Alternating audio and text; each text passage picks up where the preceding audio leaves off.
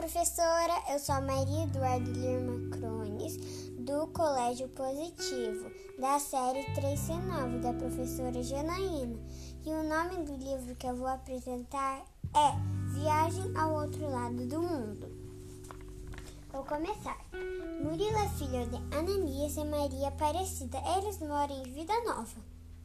Certo dia, o pai de Murilo convidou ele para ir até São Paulo com ele. Logo virou atração para a turma da escola, pois seu irmão Lúcio espalhou a notícia que Murilo ia conhecer Metrópolis, São Paulo. Num certo dia, bem cedinho, ele foi para São Paulo.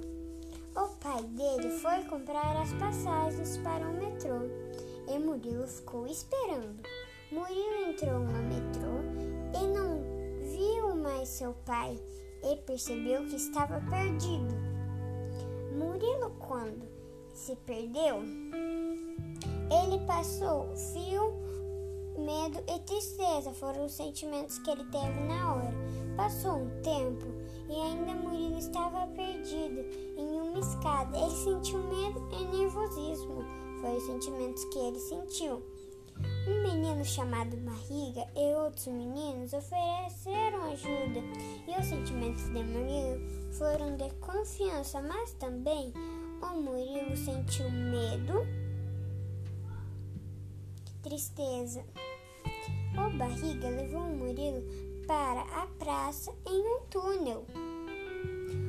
O lugar onde Barriga levou o Murilo era desconfortável e escuro.